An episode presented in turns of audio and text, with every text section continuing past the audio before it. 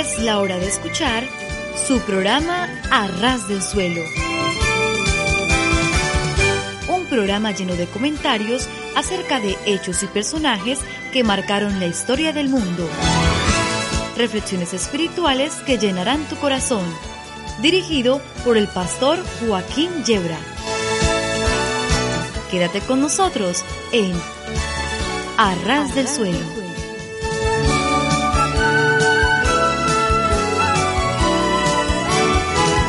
Sí, sí, sí, estar a ras del suelo es de lo mejor que nos puede ocurrir. Porque si tropezamos y caemos, nos hacemos muy poco daño. Y en cambio, si subimos a los cerros de Úbeda, las caídas pueden ser peligrosas. Y no digamos si trepamos hasta la Inopia, provincia del mismo nombre, entonces las caídas son ya mortales de necesidad. De modo que nuestra propuesta, queridos amigos, queridos oyentes, es estar a ras del suelo, entiéndase los pies, pero eso sí, ¿eh? Con el corazón bien alto. Les habla el pastor Joaquín Yebra y aquí estamos dispuestos a pasar un buen tiempo juntos con música cristiana, con algunos pensamientos, trataremos de provocar también una sonrisa y luego entraremos en un tema serio y profundo de la Santa Palabra de Dios.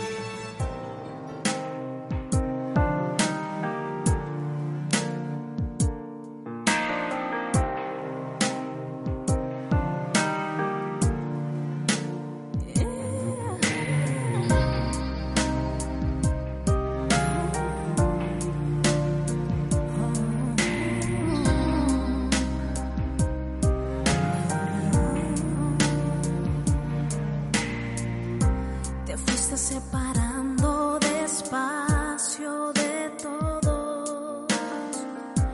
Y nadie tu presencia extrañó y te dolió. Y luego te sentí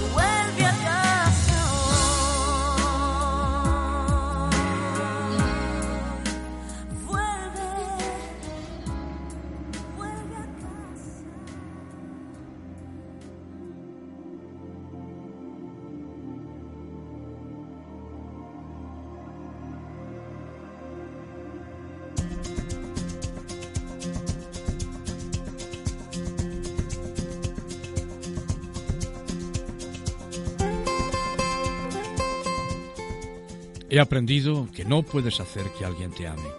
Todo lo que puedes hacer es ser alguien amoroso. El resto depende de los demás. He aprendido que no importa cuánto me preocupe o interese por la gente, algunas personas simplemente nunca van a actuar recíprocamente. He aprendido que lo que cuenta no es lo que tienes en la vida, sino a quién tienes en tu vida. He aprendido que toma años construir una confianza y solo segundos destruirla. He aprendido que toma su tiempo llegar a ser la persona que quiero ser. He aprendido que siempre puedo seguir adelante mucho después que pensaba que ya no podía.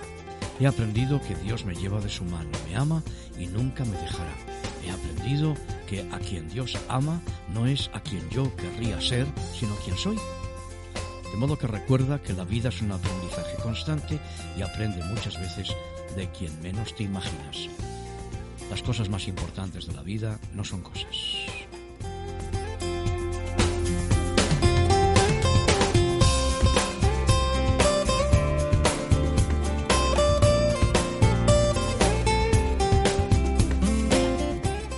Nuestro cuerpo siempre nos da el primer aviso. Hemos llegado al límite, la presión, el cansancio, el estado de ánimo, la confusión, el agotamiento, la falta de claridad indican que se están agotando todas nuestras fuerzas. Es tiempo de actuar. Llegó el momento que decidimos dar un ataque frontal contra todos los asuntos que nos abruman. Tenemos la esperanza de triunfar, de terminar de una vez por todas, con todos los problemas que nos agobian. No debemos engañarnos. El objetivo de terminar de un solo golpe con nuestras preocupaciones es imposible lograr. En la plaza central del pueblo, debían quitar un gran roble, un enorme árbol. Este, este enorme roble que con el paso de los años se había convertido en un símbolo del lugar. Hasta en el escudo del pueblo se dibujaba la silueta de aquel árbol. El roble se habría enfermado de un extraño virus y corría el riesgo de que se cayera y, e incluso de contagiar a los demás árboles cercanos. Ya se había hecho todo lo posible por salvarlo y la triste determinación de derribarlo provocaba en los vecinos una profunda sensación de impotencia. No es fácil determinar la causa de un problema y no es el camino más agradable tomar la decisión de solucionarlo. Los leñadores llegaron una mañana con sierras automáticas y con hachas. Los vecinos se reunieron en la plaza para presenciar la caída de aquel roble.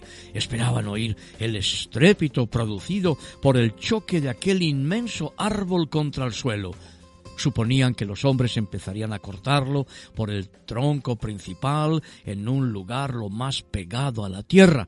Pero en vez de esto los hombres colocaron escaleras y comenzaron a podar las ramas más altas. En ese orden, de arriba hacia abajo, fueron cortando desde las más pequeñas hasta las mayores. Así, cuando terminaron con la copa del árbol, solo quedaba el tronco central y en muy poco tiempo aquel poderoso roble yacía cuidadosamente cortado en el suelo. El sol ahora cubría el centro del parque, su sombra ya no existía, era como si no hubiera tardado medio siglo en crecer, como si nunca hubiera estado allí. Los vecinos preguntaron por qué los hombres se habían tomado tanto tiempo y trabajo para derribarlo, y el más experimentado leñador explicó cortando el árbol cerca del suelo antes de quitar las ramas, se vuelve incontrolable y en su caída puede quebrar los árboles más cercanos o producir otros destrozos. Es más fácil manejar un árbol cuanto más pequeño se le hace el inmenso árbol de la preocupación, que tantos años ha crecido en cada uno de nosotros, puede manejarse mejor si se lo hace más pequeño, lo más pequeño posible. Para lograrlo es aconsejable podar, en principio, los pequeños obstáculos que nos impiden el disfrutar de cada día y así ir quitando el temor de que en el intento de librarnos de estos y mejorar, todo se derrumbe. En ese orden, quitando del comienzo los pequeños problemas, podemos gradualmente ir llegando al tronco principal de nuestras preocupaciones. Para cambiar hay que realizar una tarea a la vez, quitar las ramas de la preocupación de una en una, ocuparnos y no preocuparnos, tal como indica la palabra, reconocer nuestros errores y tener el valor para enfrentarlos, establecer las prioridades y los objetivos en la vida y mantener una verdadera determinación para librarnos poco a poco de todo. Poquito a poco, de todo el peso que nos impide trabajar, crecer, disfrutar y vivir transformando nuestras ansiedades, nuestros miedos y preocupaciones en coraje, esperanza y fe. Y esto se logra con la mirada puesta en Jesús. En lugar de contarle constantemente a Dios tus problemas, habla con tus problemas y cuéntales la grandeza y el poder de Dios.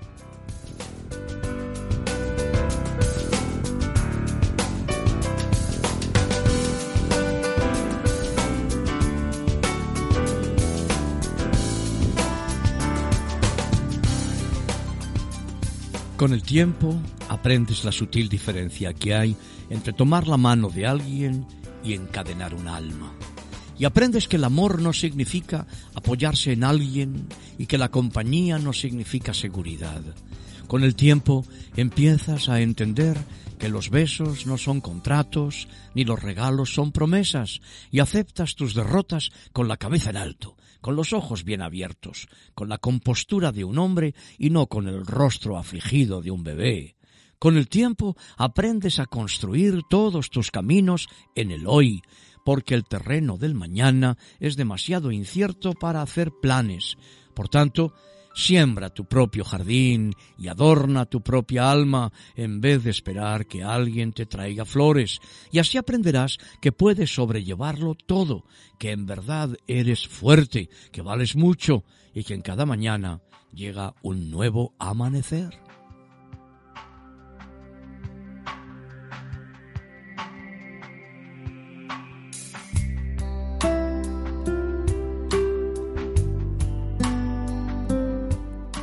Esta mañana desperté emocionado con todas las cosas que tengo que hacer antes de que el reloj marque la medianoche. Tengo responsabilidades que cumplir hoy. Soy importante. Mi trabajo es escoger qué clase de día voy a tener. Hoy puedo quejarme porque el día está lluvioso o puedo dar gracias a Dios porque las plantas están siendo regadas gratis. Puedo dar gracias por el sol o quejarme del calor.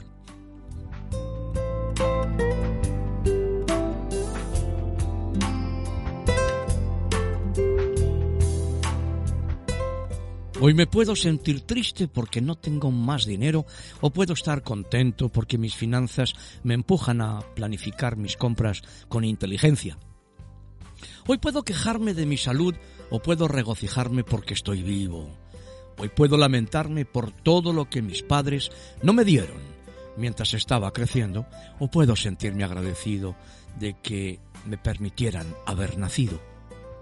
Hoy puedo llorar porque las rosas tienen espinas, o puedo celebrar espinas porque las espinas tienen rosas. Hoy puedo quejarme porque tengo que ir a trabajar, o puedo gritar de alegría porque tengo un trabajo.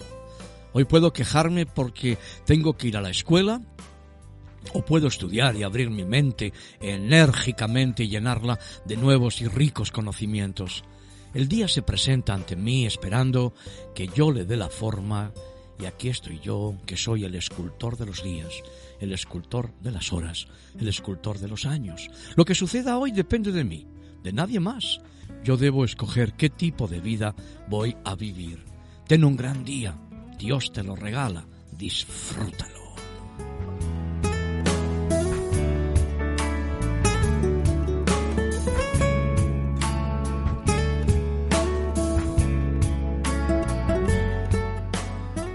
La vida es una carrera. No llores si la pista es áspera y la meta distante. Un día la alcanzarás. La vida es un viaje. No reclames si las tormentas golpean el casco de tu nave o los vientos desgarran las velas. Un día llegarás a tu cielo. La vida es crecimiento. No encuentres fallas si la semilla permanece sumergida en la tierra oscura antes de que crezca y florezca. Un día tendrás tu cosecha. La vida es una peregrinación. No titubees en el camino, con autocompasión, porque las piedras cortan tus pies y dejas la sangre en el camino. Un día llegarás a la tierra de Dios.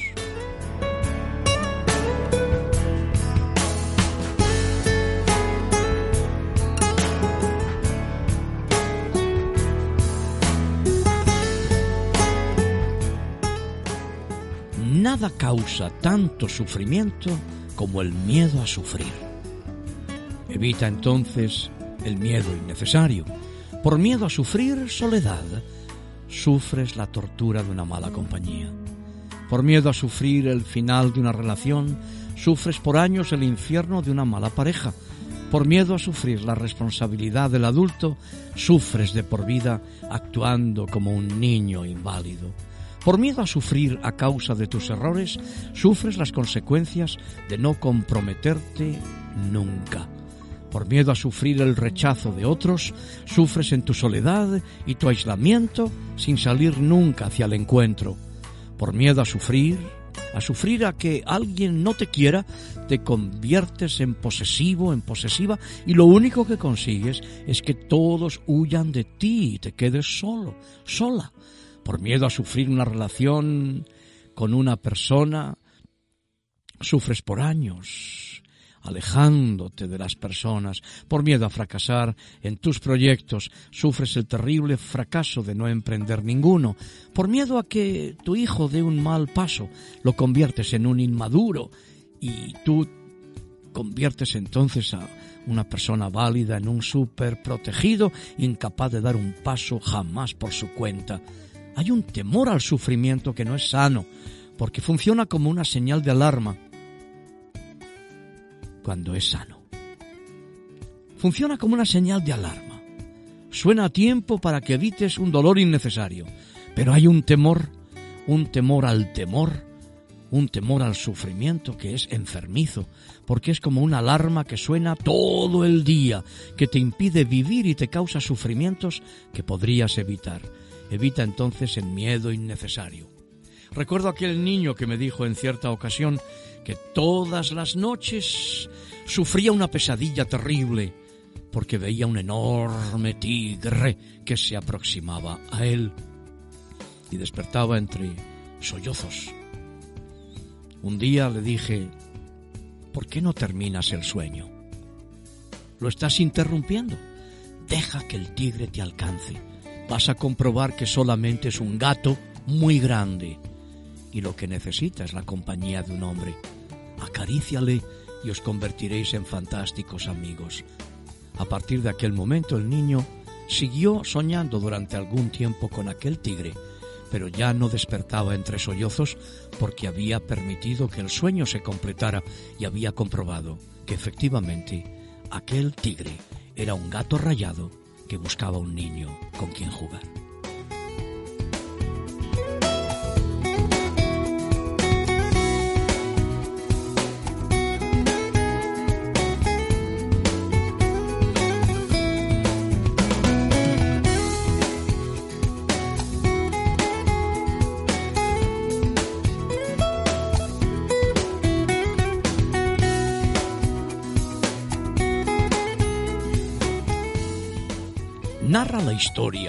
Que hubo una vez una rueda a la que le faltaba un pedazo, pues habían cortado de ella un trozo triangular, y la rueda quería estar completa, sin que le faltara nada, así que se fue a buscar la pieza que había perdido, pero como la pobre rueda estaba incompleta y solo podía rodar muy despacio, reparó en las bellas flores que había en el camino, charló con ellas, charló con los gusanos, disfrutó con los rayos del sol, encontró montones de piezas, pero ninguna era la que le faltaba, así que las hizo a un lado y prosiguió su búsqueda.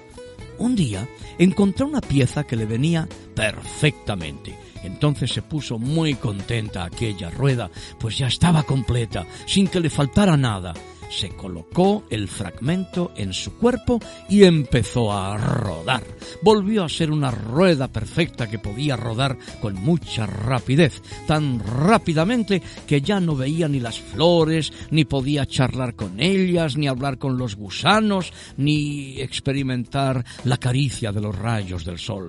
Y cuando se dio cuenta de lo diferente que parecía el mundo cuando rodaba tan aprisa, se detuvo, dejó en la orilla del camino el pedazo de rueda que había encontrado y se alejó rodando lentamente a trompicones. La moraleja de este cuento es que, por alguna razón, nos sentimos más completos cuando nos falta algo. El hombre que lo tiene todo es un hombre pobre en ciertos aspectos. Nunca sabrá qué se siente anhelar, qué es tener esperanzas, qué es nutrir el alma con el sueño de algo mejor ni tampoco conocerá la experiencia de recibir de alguien que lo ama lo que siempre había deseado y no tenía.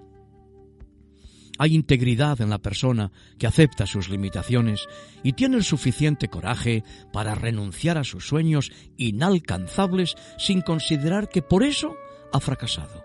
Hay entereza en quien ha aprendido que es lo bastante fuerte para sufrir una tragedia y sobrevivir que puede perder a un ser querido y aún así sentirse completo. Ha atravesado por la peor experiencia y ha salido indemne. Cuando aceptamos que la imperfección es parte de la condición humana, y seguimos, sin embargo, rodando por la vida sin renunciar a disfrutarla, habremos alcanzado una integridad a la que otros solo aspiran eso, creo yo, es lo que Dios nos pide. No que seamos perfectos, ni que nunca cometamos errores, sino que seamos íntegros. Y finalmente, si tenemos suficiente valor para amar, compasión para perdonar, generosidad para alegrarnos con la felicidad ajena y sabiduría para reconocer que hay amor de sobra para todo el mundo, entonces podremos alcanzar una satisfacción que nunca otra criatura viviente tendrá jamás. Por eso es que nosotros te invitamos a buscar el único fragmento de rueda, el único triángulo de la rueda que te permitirá ser feliz, que te permitirá reconocer que tus imperfecciones no son impedimento para que seas amado. Y ese fragmento, ese fragmento que aporta la plenitud, ese fragmento que no impide reparar en las flores del camino y en los gusanos y disfrutar de los rayos del sol, es Dios.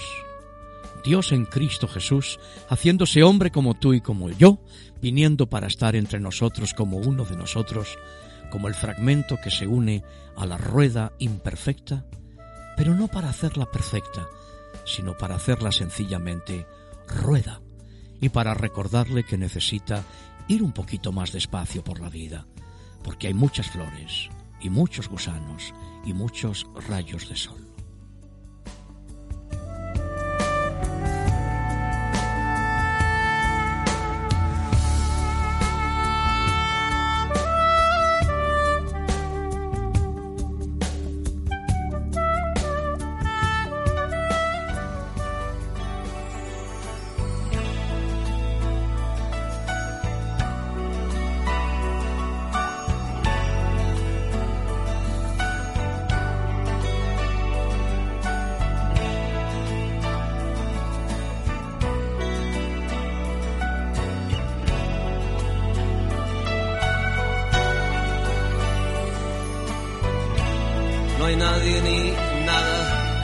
Satisfacer nuestro corazón, sino tu presencia.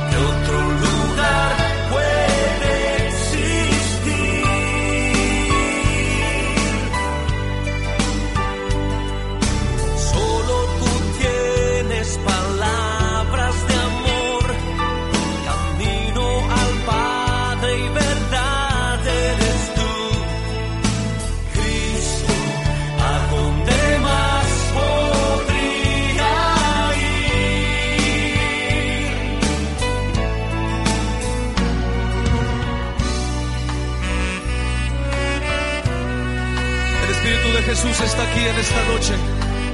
Levanta tus brazos ante su presencia, rindiéndote a Él, adorándole a Él. Oh Cristo, Cristo, ¿a dónde más podría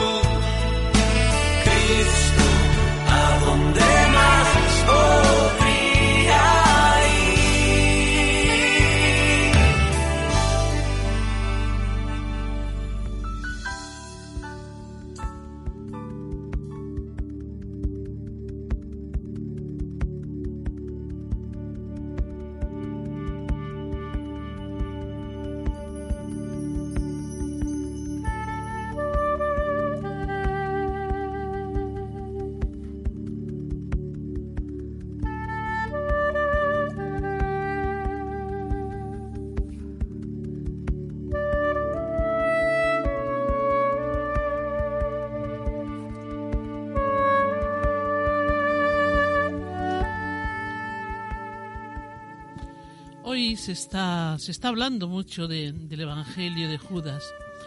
¿Qué puedes decirnos sobre este éxito, Pastor Joaquín?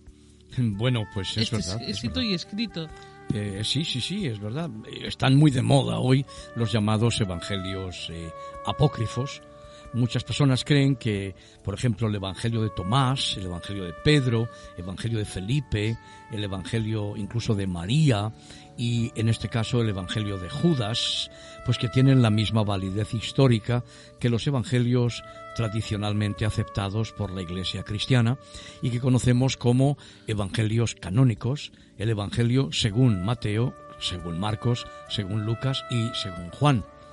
¿Cómo hemos llegado a este punto? Pues una serie de factores han contribuido notablemente. Tenemos primeramente un grupo de eruditos, de expertos, pues que generan estas ideas y que alimentan a un público interesado por hallazgos que puedan amenazar con eh, amenazar la integridad del aparato dogmático de la Iglesia cristiana. Es decir, hay todo un filón para sacar dinero, ya que en, medio de las sociedades llamadas cristianas por cultura, pero no de cristianos nacidos de nuevo, evidentemente, hay una lucha desesperada por encontrar algo que pueda ir en contra de la ética, de la moral, del dogma cristiano, para de esa manera justificar pues eh, actitudes y posturas absolutamente anticristianas que van generalizándose en este mundo nuestro. En segundo lugar, yo creo que hay una tergiversación muy importante eh, por parte de los medios de, comunicación, por parte de televisión, radio, eh, prensa, eh, revistas, una tergiversación muy exagerada de ciertas verdades, dando aires de verdad a lo que no la tiene. Y en tercer lugar está la divulgación conseguida por la literatura no técnica. Hoy encontramos en establecimientos públicos, en, supermercados o en, o en, centros así, drugstores, o reciben distintos nombres en distintos países, esa literatura eh, consumista, de vanguardia, con una portada muy bien diseñada y que la gente compra para leer en el autobús en el metro, que tienen títulos que parecen corresponder a asuntos profundos, que dan la impresión de ser eh, escritos técnicos, pero que en realidad no lo son en absoluto. Esa divulgación conseguida por esa literatura que llamamos literatura no técnica, ni siquiera de divulgación, eh, parece dar, ¿cómo decir? Pues un grado de legitimidad a ciertos conceptos, a menos, al menos, pues a los ojos del gran público. Posiblemente algunos de nuestros oyentes estarán preguntando qué significa el término, la palabra apócrifo. Pues sí, apócrifo literalmente significa escondido, no significa otra cosa, escondido. En el siglo II, del siglo II al siglo III de nuestra época, ya los padres de la Iglesia usaban este término como sinónimo de falso, falsificado, espúreo. En las ciencias bíblicas utilizamos este adjetivo apócrifo para designar la literatura mm, relacionada al Antiguo y al Nuevo Testamento que no ha sido aceptada por la comunidad cristiana, por la Iglesia, como inspirados por Dios. Estos documentos pueden tener valor histórico, porque corresponden a una determinada época y nos permiten conocer el pensamiento de una determinada época o de un determinado sector y por lo tanto en este sentido tienen valor. Incluso pueden tener algo de valor si cabe la expresión eh, inspiracional, un, adjetivo que no aparece en el diccionario de la Real Academia de la Lengua, pero que utilizamos a veces para referirnos a cosas que son de carácter devocional, que nos pueden ayudar a entender pues cómo era la espiritualidad de un determinado momento histórico o de un círculo, pero que naturalmente no tienen ningún, eh, ninguna profundidad ni teológica ni doctrinal, porque son escritos que pertenecen a grupos eh, segmentados de la Iglesia, apartados y dirigidos por las herejías de algún maestro determinado. Aparte de que nos has dicho ya lo que significa la palabra apócrifo, yo te voy a preguntar, Joaquín, ¿qué significa eh, la palabra canon? Canon, sí, hemos hablado de canónicos. Bueno, pues canon literalmente significa una regla de medir, una vara de medir es lo que significa. Se refiere al conjunto de los libros, tanto del Antiguo como del Nuevo Testamento, que fueron considerados libros inspirados desde el principio para la Iglesia cristiana, en el Antiguo Testamento se aceptan los mismos libros que el judaísmo reconoció como válidos, es decir, un total de 39 libros.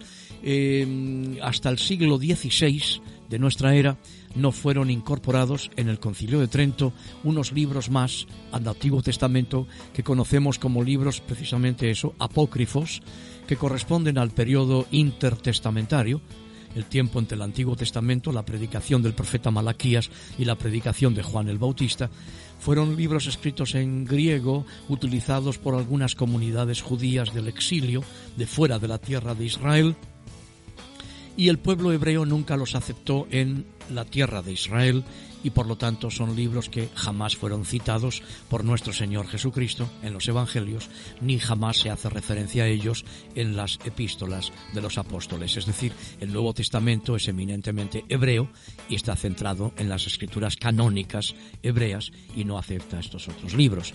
En el Nuevo Testamento no tenemos los 27 libros del Nuevo Testamento, incluyendo los cuatro Evangelios, Mateo, Marcos, Lucas y Juan, y desde el principio del siglo II estos libros fueron reconocidos por la Iglesia cristiana como los que se derivaban de la autoridad apostólica y por lo tanto eran libros inspirados, reconocidos por todas las comunidades cristianas.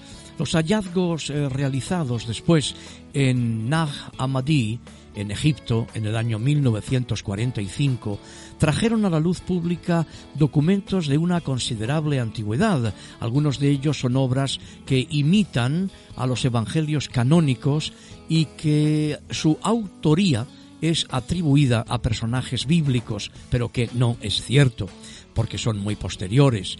A este descubrimiento siguió la publicación de una considerable cantidad de escritos en los que se afirma que algunos de esos documentos pertenecen a la misma categoría que los evangelios reconocidos por la Iglesia cristiana, los evangelios canónicos, es decir, Mateo, Marcos y Lucas como sinópticos y el Evangelio de Juan. Llamamos sinópticos a estos tres evangelios, Mateo, Marcos y Lucas, porque si los ponemos en paralelo, pues podemos verlos de una sola mirada, que es lo que significa sinóptico. Estos libros, encontrados, os digo, en Egipto en 1945, pues se afirma que contienen información que contradice a la literatura cristiana oficial. Entre estos libros, y ya en una época posterior, concretamente en la década de los 70 del siglo pasado, pues se encontró este Evangelio mm, titulado Evangelio de Judas, y que en estos momentos está recibiendo mucha publicidad en muchos sitios por una cuestión interesantísima que vamos a tratar de desvelar en este programa. Y Joaquín, eh, ¿qué significa también la palabra gnóstico? Bueno, pues la palabra gnóstico eh, es una expresión o gnosticismo que se refiere a una, a una religión diferenciada del cristianismo y que probablemente es anterior al propio cristianismo, eh, el gnosticismo eh, hace una diferenciación entre un Dios malo, un Dios malvado de este mundo, que los gnósticos identificaban con el Dios del Antiguo Testamento y un Dios más elevado y más abstracto revelado en Jesucristo. Es el gnosticismo una religión que considera este mundo como la creación de una serie de poderes malignos que desean mantener el alma humana atrapada dentro de un cuerpo físico si sois observadores os daréis cuenta de que el gnosticismo está mucho más vivo y latente en grandes sectores de la cristiandad de lo que podemos imaginar. Incluso me atrevería a decir que en muchos cristianos de forma inconsciente la presencia del pensamiento y de la espiritualidad gnóstica es mucho más profunda y arraigada de lo que pudiera parecer a primera vista. Em, esta religión del gnosticismo eh, predica una sabiduría oculta, un conocimiento oculto, eh, que solamente un grupo selecto de personas pueden conocer para salvarse y escaparse del destino final de este mundo. El término gnóstico se deriva de la palabra griega gnosis, que significa conocimiento sencillamente en la lengua griega. Los gnósticos creían que eran los únicos poseedores de ese conocimiento secreto acerca de todo lo divino, de ahí el nombre de gnósticos. Em, em, cuando empleamos la palabra muy frecuente en nuestros días de agnóstico o agnosticismo, lo que estamos diciendo es que el hombre que se considera agnóstico eh, cifra o eh, basa eh, toda eh, todo su conocimiento solo, única y exclusivamente en la razón. Entonces no podemos, digamos, racionalmente tener acceso al conocimiento más allá del intelecto. Hay muchas referencias a los gnósticos, sobre todo en el segundo siglo, en la literatura que conocemos como proto-ortodoxa. La mayoría de lo que sabemos acerca de los gnósticos em, lo hallamos en la polémica que hubo entre los padres de la Iglesia, que son los inmediatos sucesores de los apóstoles, los escritos inmediatamente posteriores a los escritos del Nuevo Testamento. Bueno, pues la polémica entre los padres de la Iglesia y los gnósticos eh, es lo que nos revela qué era lo que los gnósticos creían, aunque, insisto, está muy presente en nuestros días. Em, creo que hay alusiones clarísimas en la Biblia, en el Nuevo Testamento y sobre todo en las cartas, en los escritos pastorales del Nuevo Testamento a la predicación y a la enseñanza de los gnósticos, como por ejemplo en las dos cartas del apóstol San Pablo a Timoteo y también en la carta a Tito. Eh, por ejemplo, un texto que vamos a leer. Voy a pedirle al pastor Antonio que comparta con nosotros un texto que hallamos en la primera carta del apóstol San Pablo a Timoteo, capítulo 1 y versículo 4. Primera carta de San Pablo a Timoteo, capítulo 1 y versículo 4. Y luego vamos a leer en esta misma epístola, en el capítulo 6, el versículo 20. Comenzamos con Primera Timoteo, capítulo 1 y versículo 4 ni presten atención a fábulas y genealogías interminables que acarrean discusiones más bien que edificación de Dios, que es por fe. Así te encargo ahora. Ahí lo tenemos. Es como en el Nuevo Testamento se hace referencia a la literatura de los gnósticos y dentro de los gnósticos más específicamente al sector llamado doceta. Los docetas, el docetismo que negaba la encarnación del Verbo, negaba que Jesucristo fuera hombre y le presentaba solamente como Dios. Luego después, siglos después, muy poco tiempo relativamente después, surgiría el arrianismo que enseñaría todo lo contrario, que Jesucristo era hombre pero que no era Dios. Claro, en el Nuevo Testamento lo que se enfatiza es que Jesucristo es una sola persona, pero tiene dos naturalezas. Es el encuentro de Dios con el hombre y el encuentro del hombre con Dios. Jesucristo es verdaderamente Dios con nosotros y verdaderamente hombre entre nosotros. En la primera carta de San Pablo a Timoteo, en esta misma epístola, primera Timoteo, capítulo 6, el versículo 20. Timoteo, guarda lo que se te ha encomendado evitando las profanas pláticas sobre cosas vanas y los argumentos de la falsamente llamada ciencia. Sí, ahí la ciencia no pensemos que es física, química, astronomía, no, la ciencia ahí es sencillamente la gnosis, el conocimiento supuesto conocimiento especial, revelación especial de estos gnósticos. Algunos autores creen que posiblemente toda la carta mm, de Judas, el penúltimo libro del Nuevo Testamento, justo antes de Apocalipsis, esté en su totalidad dedicada contra las enseñanzas gnósticas. Entre los padres de la Iglesia nos encontramos con Ignacio de Antioquía, Ignacio de Antioquía escribe contra el gnosticismo y más específicamente contra su vertiente doceta, contra el docetismo, una doctrina muy relacionada con el gnosticismo que enseñaba, como os decía, que Jesucristo era un espíritu puro y que solamente había tenido una apariencia de cuerpo y también en, en la segunda epístola de Clemente, un documento muy interesante dirigido precisamente para refutar esta, este gnosticismo del segundo siglo. Quizás entre los gnósticos uno de los más famosos haya sido, o del que tenemos más información realmente, sea Marción. Marción que estableció un canon de las epístolas paulinas, excepto las pastorales, claro, naturalmente, mutiló el Evangelio de Lucas, que consideraba, eh, claro, muy contrario a su pensamiento, y que trató por todos los medios de que la iglesia cristiana, en la que él tenía cierta influencia, eh, sacara de la Biblia todo el Antiguo Testamento. ¿Por qué?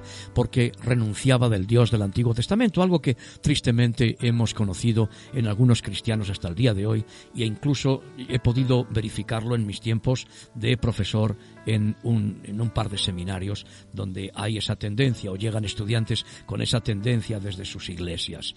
Um, pero volviendo a los padres, a la patrística, nos encontramos con Justino, Justino, Mar, eh, Justino Mártir, estamos en, hacia el año 150 después de Cristo y también encontramos los escritos de Ireneo y de Tertuliano que escribieron largo y ancho contra esta herejía del siglo II, concretamente en la obra titulada Contra la herejía y contra Marción, respectivamente, de estos primeros autores cristianos, inmediatos seguidores de los apóstoles Ireneo y Tertuliano. Además de Marción, otros gnósticos importantes fueron Basílides y Valentino, algunos documentos gnósticos son el Evangelio de la Verdad, la Carta de Regenio, el Tratado de las Tres Naturalezas, el Apocalipsis de Adán, el, Evangelio de Matías, el Evangelio de Felipe, los Hechos de Pedro, los Hechos de Tomás.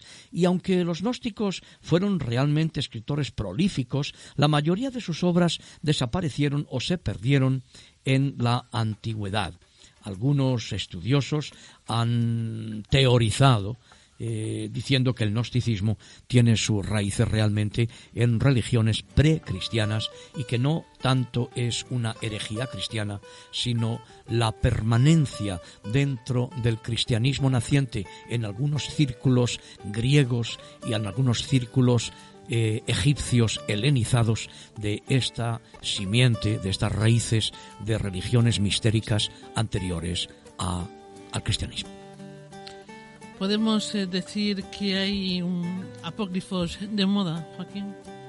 Sí, sí, sí, sin ninguna duda, sin ninguna duda. Están de moda por una razón pues muy sencilla, porque permiten especular, permiten apartar la mirada del Dios verdadero y permiten al hombre encontrar alguna vía mediante la cual justificar su desvergüenza, su pecaminosidad, su eh, falta de ética y de moral y al mismo tiempo pretender ser espirituales.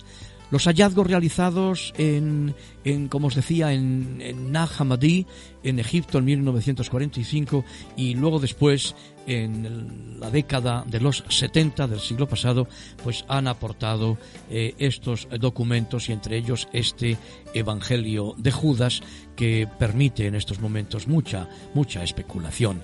Dentro de poco aparecerán libros del estilo del Código da Vinci, dentro de poco aparecerán algunas películas, dentro de poco veremos cómo eh, proliferan escritos, artículos, publicaciones, libros y películas naturalmente, eh, extendiendo eh, esta nube de duda sobre personas que no están bien informadas y que fácilmente pueden caer en las redes de los que en definitiva pretenden de modo consciente algunos de ellos, simple negocio, vendiendo libros y vendiendo películas, y otros que, además de esto, tratan por todos los medios de levantar una barrera frente a la extensión del verdadero Evangelio de Jesucristo. Háblanos, eh, Joaquín, por favor, un, un poquito más de la falsa historia de los apócrifos. Pues mira, pastor, el argumento se desarrolla más o menos de esta manera. En el primer siglo de nuestra era, la multiplicidad de modalidades del cristianismo eh, estaba al orden del día. Diferentes comunidades entendieron eh, a Jesús de forma distinta, eh, todas ellas pretendían legitimidad. En muchísimos círculos había religiones anteriores, precristianas, que ya pues estaban abriéndose a ese sincretismo que no solamente es el de Constantino el Grande, hemos hablado mucho del sincretismo constantiniano, pero la verdad es que poco a poco eh, muchas instituciones religiosas eh, fueron desarrollándose, imponiendo sus criterios, eh, proponiendo que sus escritos estaban inspirados y descartando a los demás como heréticos. A lo largo del tiempo se fueron confabulando para mantener su estilo de élite espiritual y apartándose de la corriente principal de la Iglesia, apartándose de las enseñanzas del Nuevo Testamento. ¿Puedes, eh, ¿Puedes hablarnos un poco de la verdadera historia? Pues digamos de entrada que la información del Evangelio de Tomás, por ejemplo, pues no era nueva. Eh, con contadísimas excepciones, la información provista por este nuevo documento era ya conocida por muchos eruditos del campo de las ciencias bíblicas e incluso ya se había traducido algunos de los fragmentos en eh, ediciones populares. A finales del siglo XIX ya se disponía del Evangelio de Pedro, que no es de Pedro, y del Evangelio de María, que tampoco es de María, eh, que son documentos del siglo II al siglo III de estos grupos gnósticos. El texto texto del Evangelio de Tomás ya era conocido también, aunque no se asociaba de momento su nombre al documento. Eh, hay que esperar a los descubrimientos de los años 70 eh, para encontrar el Evangelio de Judas, eh, en el que manifiestamente se aprecia la diferencia de ese Dios eh, malo, diabólico del Antiguo Testamento frente a un Dios bueno del, bueno, del Nuevo Testamento, pero insisto, mm, eh, eh, separándole de la encarnación, separándole de su humanidad y presentándole simplemente como alguien que aparenta tener carne y cuerpo entre nosotros. En segundo lugar, eh, tanto el Evangelio de Tomás como los otros evangelios que conocemos como apócrifos y, gnósticos, etcétera, pues eh, es importante tener en cuenta que son composiciones tardías, que son todos de finales del siglo II, principios del siglo III y algunos incluso ya bien avanzado el siglo III. Por lo tanto, fueron escritos aproximadamente de, de, 150 años en adelante después de que se escribieran los evangelios canónicos, Mateo, Marcos, Lucas y Juan, por lo que la información que ofrecen no puede ser considerada con ninguna validez los evangelios canónicos realmente son mucho más antiguos y más autoritativos que todos sus rivales virtuales. En tercer lugar, las comunidades que produjeron esta literatura gnóstica eran grupos sectarios y heréticos, especialmente estos movimientos gnósticos y docetas, reconocidos como tales em, desde el principio. En esta literatura popular se habla como si los evangelios apócrifos fueran descubiertos ahora mismo, eh, pretenden algunos de los divulgadores decir que han estado ocultos, como si hubiera habido una mano oscura que ha tratado de ocultar estos documentos del común de los mortales. Pero nada en absoluto, así, en absoluto. Eh, sabemos incluso que eh, el, movimiento gnóstico era conocido ya también por la comunidad de los esenios, los que produjeron esos documentos del Mar Muerto y que eh, ya han sido traducidos y conocemos la vida de ellos. Es decir, que podemos decir que para la época en que, en que los esenios de Qumran eh, escribían esos documentos que hoy conocemos como los documentos del Mar Muerto, ya eh, sabemos que podemos eliminar completamente la posibilidad de que existiese ninguna afinidad, cualesquiera, entre el cristianismo de los apóstoles y eh, los gnósticos ya en la época de los esenios de Qumran. ¿Cuál sería, por tanto, la evaluación de estos evangelios apócrifos? Pues eh, los evangelios apócrifos han estado siempre, han estado, han estado siempre ahí presentando a un Jesús eh, demiúrgico, a un semidios, presentando siempre una alternativa de carácter filosófico que nada tienen que ver con el Evangelio de nuestro Señor Jesucristo. Eh, ahora bien, los eruditos han encontrado exactamente lo que salían a buscar. Generalmente encontramos lo que buscamos y lo que no buscamos no lo encontramos, aunque lo tengamos delante de nuestra nariz. Eh, y muchos hoy día pretenden presentar un evangelio progresista, un evangelio gnóstico, feminista, un evangelio de diseño, en el que la espiritualidad no es la espiritualidad de Dios, sino una espiritualidad a la medida del hombre, a la medida de la moral y de la ética que el hombre quiere vivir hoy y que por lo menos en Occidente es una moral y una ética absolutamente relativista en la que todo vale, vale todo y poco más.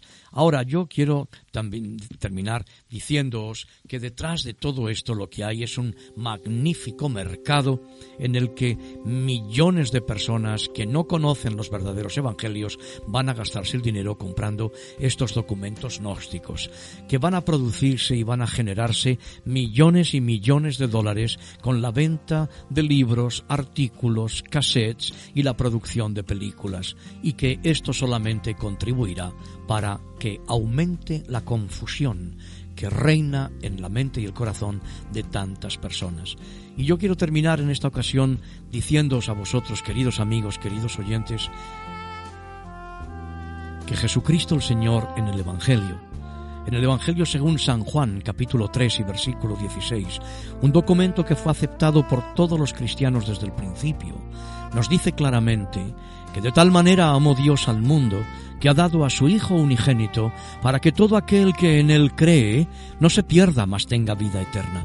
Que Jesucristo es Dios manifestado en carne, que no estuvo entre nosotros con apariencia de hombre, sino que como dice la Escritura en el Evangelio según San Juan, capítulo 1 y versículo 1, en el principio era el verbo, el verbo estaba con Dios, y el verbo era Dios. Y en el versículo 14 añade, y aquel verbo fue hecho carne y habitó entre nosotros, y vimos su gloria, gloria como del unigénito del Padre, lleno de gracia y de verdad el Cristo verdad, verdadero y auténtico, el Cristo que da su vida por ti y por mí en la cruz del Calvario, el que presentan los evangelios canónicos, Mateo, Marcos, Lucas y Juan, es el Dios que levanta un tabernáculo, una tienda de campaña de carne y hueso para estar entre nosotros como uno de nosotros y para dar su vida por nosotros y derramar su sangre por tus pecados y por los míos y ofrecernos el perdón de nuestros pecados y la vida eterna con el Padre. Toma una decisión por Jesucristo y descarta todas las modas de los hombres que, como dice el apóstol en el Nuevo Testamento, por mercadería harán negocio con vosotros.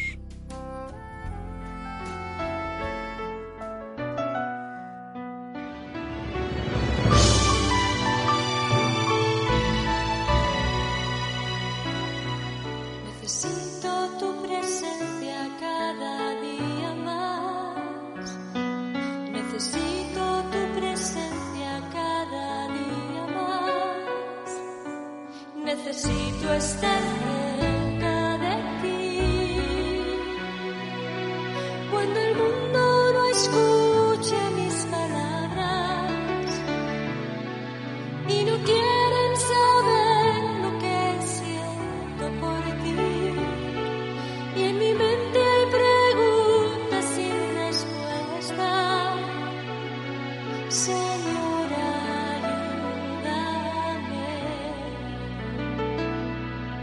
Necesito tu presencia cada día más. Necesito tu presencia cada día más. Necesito estar cerca.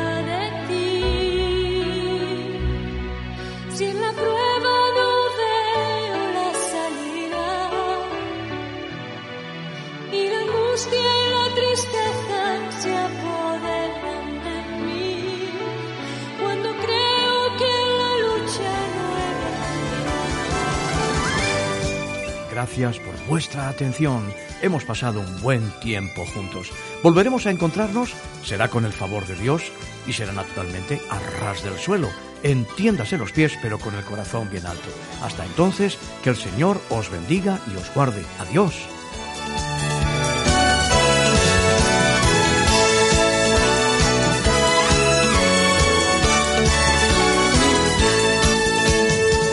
Gracias por acompañarnos en una emisión más de Arras del Suelo, dirigido por el pastor Joaquín Yebra.